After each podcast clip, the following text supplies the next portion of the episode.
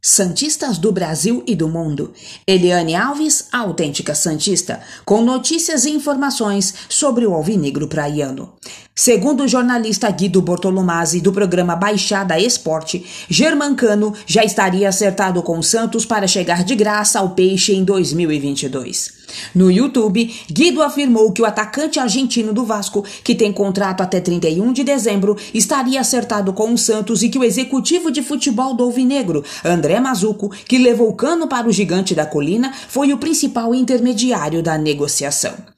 Abre aspas. Um dele é o Germán Cano, atacante do Vasco da Gama. O contrato dele se encerra no dia 31 de dezembro e o Santos vai trazê-lo para a temporada de 2022. André Mazuco foi o responsável por trazer Germán Cano para o Vasco da Gama quando trabalhou lá. Por isso, a facilidade que ele acabou encontrando para trazer esse jogador para o Santos para a próxima temporada. Fecha aspas, disse seguido.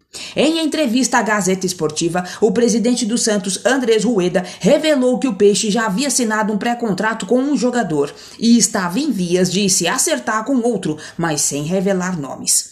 Abre aspas, temos vários no radar. Já temos alguns jogadores que virão nessa modalidade com pré-contrato assinado. Não posso falar quem são, mas temos dois nessa situação. Dos dois, com um com pré-contrato já assinado. Tudo certo. Fecha aspas, revelou Rueda. Apesar de se declarar ao Vasco uma eventual permanência no clube carioca na Série B do Campeonato Brasileiro, decretaria a saída de cano do gigante da colina. O jogador é desejo antigo do Santos. Notícia extraída do site Mercado do Futebol. Aplicativo OneFootball. Eliane Alves, autêntica Santista. O foco é o Santos. O resto é o resto.